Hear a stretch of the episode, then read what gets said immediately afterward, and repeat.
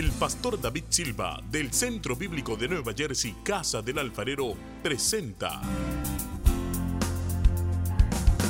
desde la sede principal en Morristown, Nueva Jersey, su programa Vida Abundante, un mensaje de restauración, transformación y edificación. Y ahora con nosotros nuestro pastor David Silva. Y al verlas multitudes, tuviste compasión, porque dispersas estaban. Dice así en Josué capítulo 3. Tú pues mandarás a los sacerdotes que llevan el arca del pacto, diciendo, cuando hayas entrado hasta el borde del agua del Jordán, pararéis en el Jordán. Es una instrucción que el Señor le da a Josué. Tú mandarás a esos líderes que están llenos de la presencia, diciéndoles, cuando hayan entrado hasta el borde del agua del Jordán, pararéis en el Jordán. Y Josué dijo al resto de la congregación, a la iglesia, que le dijo, acérquense y escuchen las palabras de Jehová su Dios.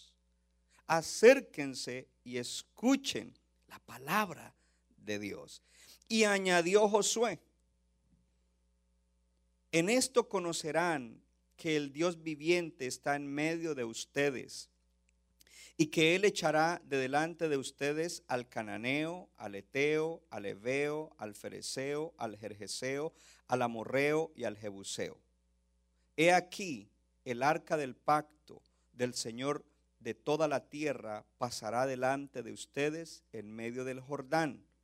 Tomen pues ahora doce hombres de las tribus de Israel, uno de cada tribu.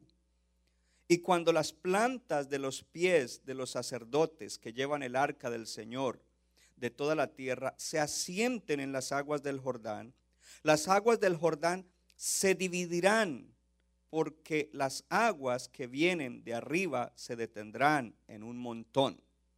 ¿Qué está haciendo Josué aquí? Josué ya le dio instrucciones a los líderes para que se alisten. A los demás les dice, escuchen la palabra del Señor. Y yo no sé qué palabra les hablaría, pero les habló la palabra del Señor. Quizás todo lo que Moisés o la mayor parte de lo que Moisés había escrito. Y luego entonces Él les dice, ustedes conocerán en esto que el Dios viviente está en medio de ustedes, ¿cierto? Y que Él echará en medio de ustedes a los enemigos. ¿Y qué es lo que les dice? Él comienza a decirles lo que va a suceder. Es como profetizando. Él dice, mire, los sacerdotes tomarán, eh, vamos a tomar 12 hombres, y esto es lo que va a pasar. Cuando las plantas de los pies de los sacerdotes que llevan el arca de Jehová, del Señor de toda la tierra, se asienten sobre las aguas del Jordán, las aguas del Jordán se dividirán. Eso es lo que va a pasar. Josué no está diciendo, bueno, oremos a ver si es que esto pasa, oremos a ver si él... No, no, no, él les está diciendo exactamente lo que va a pasar antes de que suceda. Porque las aguas que vienen de arriba se detendrán en un montón. Ahora vamos a Hebreos capítulo 6. Ya casi se pueden sentar. Dice así, el versículo 18 y 19 de la, de la versión Reina Valera y después le voy a leer la NTV un solo versículo. Para que por dos cosas incambiables o inmutables en las cuales es imposible que Dios mienta, tengamos un fortísimo consuelo los que hemos acudido para asirnos, diga conmigo, de la esperanza, los que hemos acudido para agarrarnos de la esperanza puesta delante de nosotros, la cual tenemos como segura y firme ancla del alma y que penetra hasta dentro del velo. En, en, la versión, en la nueva traducción viviente, tengo que buscarlo aquí, lo tengo escrito, dice así, el versículo 19, esta esperanza es un ancla firme y confiable para el alma. Nos conduce a través de la, de la cortina del santuario interior de Dios. El tema de hoy, ¿cómo es el tema de hoy? Aquí ya se los dije. No, bueno, esperanza, pero... Impulsados por una esperanza segura. Pero yo le voy a cambiar el título. Dile a tu vecino, agárrate de la esperanza segura. Uh, me gusta más ese. Es que, que, cuando llego aquí están muy serios los hermanos. Pastor, ¿cuál va a ser el título? Y me ponen muy serio y a mí no me gusta así. Gloria a Dios. No, no, no, broma. Gracias, Noris, por estar aquí. Pueden sentarse. Gloria a Dios. Agárrate de la esperanza segura. Dígalo conmigo, me agarraré de la esperanza segura. Entonces, la semana pasada en el tercer punto, porque estoy dando instrucciones como Josué. Mire, esta semana me llamó un supervisor. El tono de su voz, las palabras que me dijo y lo que percibí en su corazón, vi que hay un cambio positivo, muy bueno. Y lo vi también como alguien que está escuchando lo que estoy predicando de la palabra de Dios y la dirección que estoy dando. Y cómo Él lo acepta y cómo dice, eso hicimos, eso estamos haciendo y eso haremos. Y aquí hay algo importante, iglesia, porque si nosotros no tomamos las instrucciones que Dios nos está dando a través de su palabra, no vamos a ser exitosos al final de esta jornada que se vive hoy en día. Por eso es importante tomar, y la semana pasada en el tercer punto hablamos acerca de desarrollar, eh, esto tengo que repetirlo porque es que son instrucciones que debemos estar haciendo, haciendo, haciendo y no detenernos de hacerlo. Entonces el tercer punto es, desarrolla ingenio para vivir una vida excelente. Y entonces ahí dejamos y hablamos de cosas prácticas que debemos hacer para poder cruzar al otro lado. Yo le voy a hacer una advertencia. Y la advertencia es esta. El pueblo de Israel no estaba, o, Josué no les dijo, bueno, quédense ahí quietos, o como dirían en Costa Rica, quédense ahí queditos y cuando, cuando el, río se divida, entonces ahí se levantan, agarran sus cosas, cogen sus niños, eh, comienzan a mover sus animales, empacan la tienda o la carpa, y ahí comenzamos a pasar. No, no, eso no fue lo que les dijo. Él les dijo, estén listos Estén listos y estén listos, porque cuando los, líderes entren y cuando Dios comience a hacer lo que Él prometió que iba a hacer, ustedes tienen que comenzar a avanzar. Es decir, de que antes de que el, el Jordán se abriera, ellos ya estaban avanzando físicamente por fe, por fe, gloria a Dios. Y algo interesante es que ellos se levantan, y esta mañana me levanté pensando en eso, y dije, ¿y cuántas personas fueron las que pasaron al otro lado? No, ¿cuántas? ¿Dos millones? Y eran esposos, esposas, hijos, niños, cabras, burros, vacas, ovejas. Entonces yo me imagino esa pasada. Eso no fue en un día que pasaron al otro lado. Estuvieron esperando y ahora comienzan a pasar y mientras están pasando hay espera. Porque hasta que pase el último, entonces ahí es donde ya van a comenzar la nueva etapa que Dios tiene para ellos. Ahí es donde vamos a comenzar lo nuevo de Dios. Amén. Entonces, importante esto que estoy diciendo, porque ahí fue donde dejamos la semana pasada. Tres cosas, tres instrucciones más en el día de hoy. Renueva tu visión, el primero de ellos. Renueva tu visión. Qué importante que en este tiempo tú renueves tu visión que aproveches el tiempo para renovar tu visión. Lo primero que te digo es que la iglesia tiene una visión y en esa visión tú estás incluido, porque es nuestra visión que tú crezcas espiritualmente, que tú te levantes, que tú avances espiritualmente, emocionalmente, familiarmente, económicamente, que tú desarrolles dones y talentos y que tú puedas llegar a donde tienes que llegar, gloria a Dios, y que, eh, que siendo parte de la visión y siendo bendecido a través de la visión, siendo bendecido por Dios a través de la visión, entonces dentro de la visión de la iglesia tú desarrolles tu visión personal. Hoy tenemos aquí a dos jóvenes que es José y Kimberly. Ellos están recién casados. Ellos se casaron eh, días antes de que cerraran todo. Creo que fue la última boda que hubo en New Jersey. Gloria a Dios, aleluya, histórico, gloria a Dios. Y yo sé que tanto José como Kimberly tienen un testimonio de cómo cuando llegaron a la iglesia y recibieron todo lo que les hemos dado en la iglesia, la instrucción, la dirección, el consejo, y ellos mismos comenzaron a poner de sus talentos y a contribuir para, la, para, para que la iglesia avance, pero al mismo tiempo comenzaron a desarrollar una visión personal, gloria a Dios, y hoy los vemos ahí como esposos. Y cuando eh, Clem me dijo, vamos a traer a José el domingo, y mi esposa le dijo, José no va a poder venir solo porque ahora él es casado, él tiene que venir con Kimberly. Y cuando José preguntó, claro, ya ellos son dos, ahora son uno. Gloria a Dios. Y ellos van avanzando en una visión personal que se, que, se, que se despertó y se desarrolló dentro de la visión de la iglesia. Oh, dile a tu vecino, la iglesia tiene visión y tú renuevas tu visión personal dentro de la visión de la iglesia. Gloria a Dios. Ahora, renovar la visión no es un acto de quedarse uno quieto, ah, voy a orar y voy a ayunar y voy a esperar a ver qué Dios me muestra. No, renovar la visión o cuando alguien es llamado a recibir una visión es algo activo. Hay actividad. Muchas veces el Señor lo lleva a uno en una serie de ayunos, de oración, de, hacer ciertas cosas, de ir a donde hay necesidades. ¿Para qué? Para entonces despertar la visión. Gloria al Señor. Algo tienes que estar haciendo en este tiempo para que Dios renueve la visión. ¿Y qué es la visión? La visión... Eh, muchas definiciones, pero le voy a dar una de las definiciones que tengo que es la más corta. La visión es un cuadro de un mejor futuro. ¿Cuántos están esperando un mejor futuro? Yo no sé cuántos están esperando, dice, yo estoy esperando un mejor futuro. Estamos viviendo un tiempo difícil, pero hay un mejor futuro preparado por Dios. Entonces comenzamos a renovar la visión personal.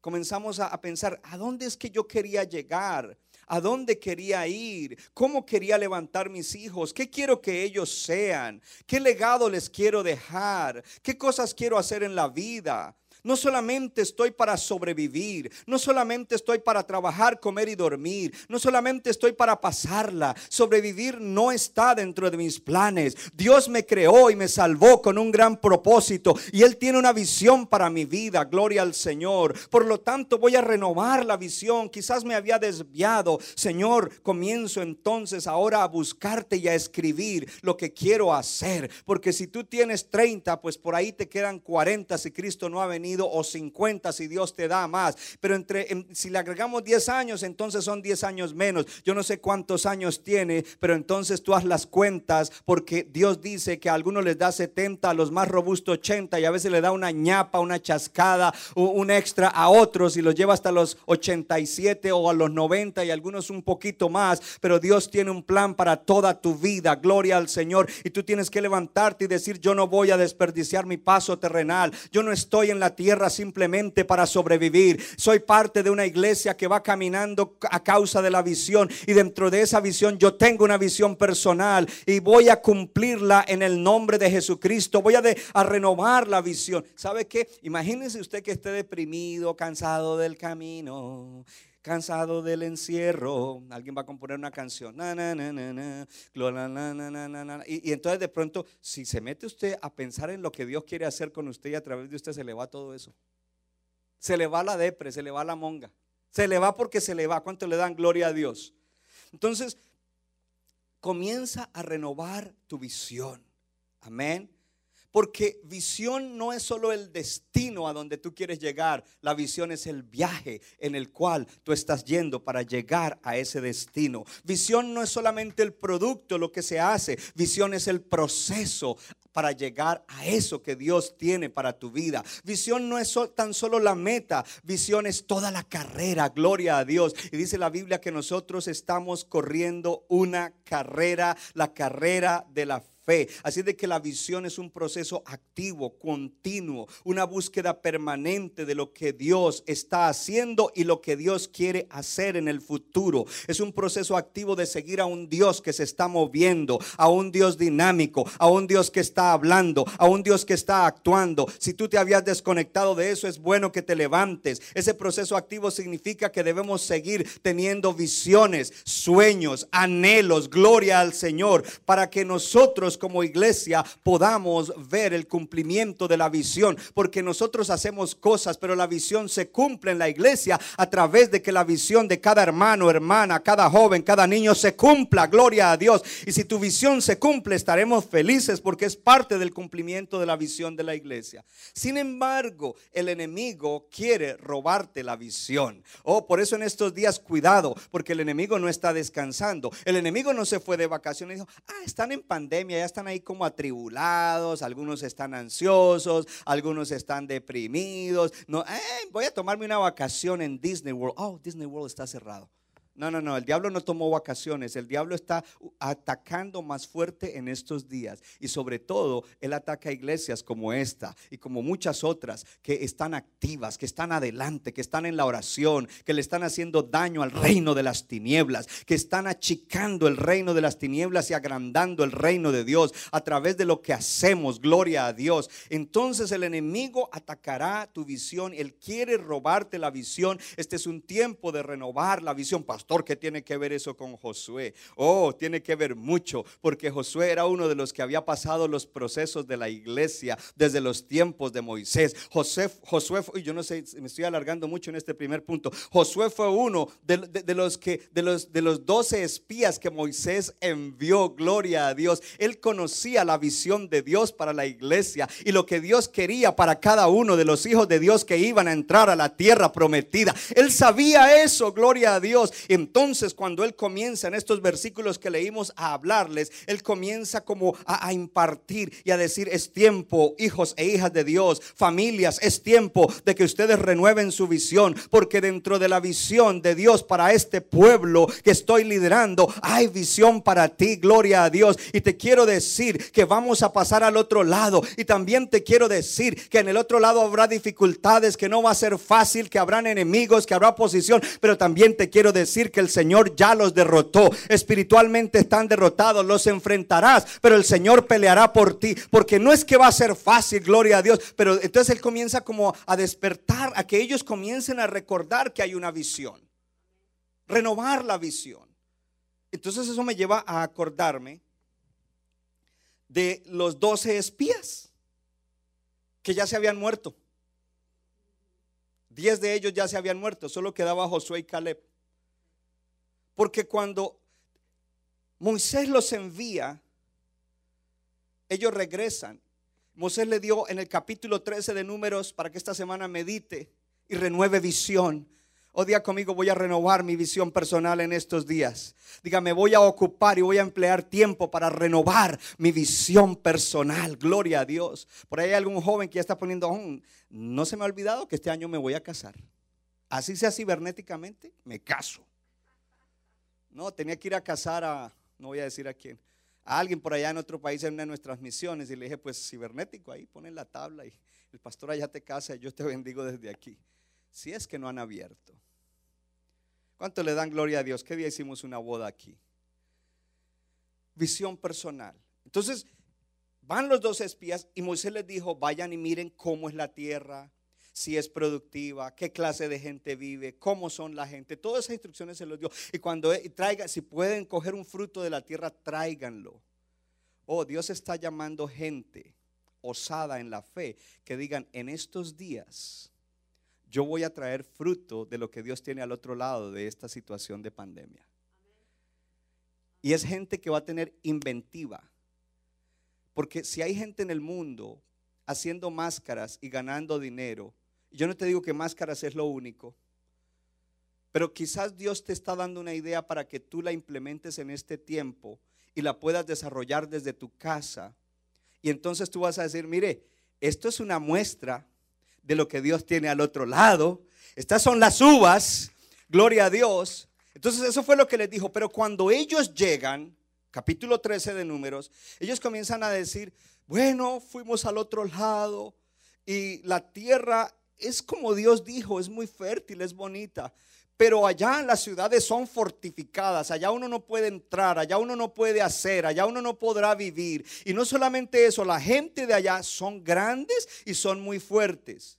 Y dice en el siguiente versículo que Caleb los mandó callar a toda la congregación. ¿Sabe lo que eso dice? Ahí no dice por qué, de qué los mandó callar. Significa que la manera como ellos estaban expresando era la manera como ellos veían lo que iba a pasar al otro lado. Y eso contagió de incredulidad, contagió de desesperanza, contagió, veló la visión de este pueblo. Y por eso Caleb le dijo, cheer up los mandó callar. Cállense. Y dijo, nosotros iremos al otro lado, como Jehová ha dicho, y los comeremos como pan. Pero luego los espías que habían ido con Josué y Caleb continúan diciendo y dicen, es que nosotros, delante de ellos, somos muy pequeños. Si usted lee bien el capítulo 13, Moisés le dijo, dígame cómo es allá, dígame la verdad. ¿Cómo es el terreno? Esto, todo. Pero nunca le dijo, ah, y compárense a ver si nosotros en comparación de ellos la podemos hacer. Y eso fue lo que ellos hicieron. Comenzar a compararse con los que estaban al otro lado y decir, nosotros no podemos. A ellos se les olvidó el racimo grande de uvas, pero se les olvidó algo más importante, la grandeza de Dios. Es un Dios grande. El que está al otro lado esperándonos también. El que irá con nosotros al otro lado. Gloria a Dios. Y ahora Josué aquí comienza a decirles, el Señor ya dijo que vamos a pasar. Oh, yo te digo, los tiempos duros terminarán, los tiempos difíciles terminarán, vamos a pasar. Lo segundo dice, y allá estarán los eteos, jerebeos, jereseos, todos esos, y esos ya están vencidos. Dios nos dará victoria sobre ellos. Ya nos la dio en el Espíritu. Nos tocará ir y, conquistar, nos tocará ir y luchar, pero ya tenemos la victoria asegurada porque es la promesa de Dios. Él estaba entonces que haciéndolos que ellos comenzaran de nuevo a tener visión. Cierro este primer punto con lo siguiente. Gloria a Dios. La semana pasada hablé de algunas cosas. Entonces hablé acerca de buscar sabiduría y la sabiduría es el temor a Jehová. Hablé de buscar entendimiento, de buscar conocimiento. Y todo eso te ayuda en la visión personal y también a cumplir la visión de la iglesia. Entonces, cuando hablamos de sabiduría, hablamos, número uno, de la piedad a Dios, nuestra relación con Dios. Y cuando hablamos de entendimiento y conocimiento, hablamos de prudencia. Porque tampoco es, ah, bueno, entonces como yo soy de fe, yo me voy para la calle, yo no quiero máscara, yo no quiero guante, yo no quiero nada. No, no, no, eso es imprudencia, necedad. Amén. De hecho, algo importante es que usted no confía en esto. Usted se lo echa, pero cuando se lo está echando, dice, mi protector es Jehová. Aproveche de una vez le echa una flor al Señor, le tira una alabanza, gloria a Dios, te amo Señor. Me estoy lavando las manos porque ahora eh, es importante eh, eh, esta medida, pero de todas maneras, gracias Señor porque tengo agua y la gloria es para ti porque tú me estás guardando. Porque hay gente que se ha lavado las manos y se ha echado el piurel y han cogido el virus. Hay que hacerlo, pero hay que hacerlo poniendo la mirada en el Señor. Entonces, le voy a repetir algunas cosas y le voy a enfatizar otras cosas acerca de la visión. Amén. La visión. Siete áreas en, tu vida. Porque ahora no todo es el asunto ese con el enemigo invisible. A mí me gusta el presidente porque, porque, y lo critican, porque él dice, el enemigo invisible, él ni siquiera menciona el nombre del virus. Y a mí los hermanos que me llaman de otras naciones me dicen el nombre. A mí me gusta mencionarlo, ¿para qué lo voy a glorificar? Jesus Christ, Jesucristo, el Señor, Jehová. Eso es lo que yo quiero mencionar. Entonces, el enemigo invisible y el asunto ese que está pasando ahí, gloria a Dios, van a terminar. Van a terminar, gloria a Dios. Yo dije que van a terminar. Es serio, es verdadero, pero va a terminar, gloria a Dios pero eso no significa que porque ese asunto está sucediendo, la vida la tengo que poner en pausa. Eso significa que debo abrir mis notas y mirar las siete áreas de mi vida, lo que yo había dicho que iba a hacer este año. Mirar qué quería en mi vida espiritual, emocional, en mis relaciones familiares, en mi intelecto, en mi economía, en el servicio a Dios, en cada área. Quiero ver qué fue lo que proyecté. No se me puede olvidar. En este tiempo tengo que levantarme y renovar mi visión personal. Y entonces debo hacer ajustes para que lo que quise proyectar y quizás no se está, no se está dando por el asunto que está sucediendo, entonces yo pueda pedirle a Dios ingenio para entonces lograrlo y el 31 de diciembre estar todos juntos celebrando gloria a Dios. Centro Bíblico de New Jersey, Casa del Alfarero, presentó su programa Vida Abundante. Si usted desea obtener más información y lo último que acontece en nuestro ministerio, visítenos en el internet www.centrobibliconj.org. Y ahora también puede estar más cerca del pastor David Silva a través de su Facebook, donde encontrará palabra de Dios por la mañana, tarde y noche. Búsquelo en Facebook como Pastor David Silva. No se equivoca, le da forma al barro para su deleite. Somos vasos de su agrado y de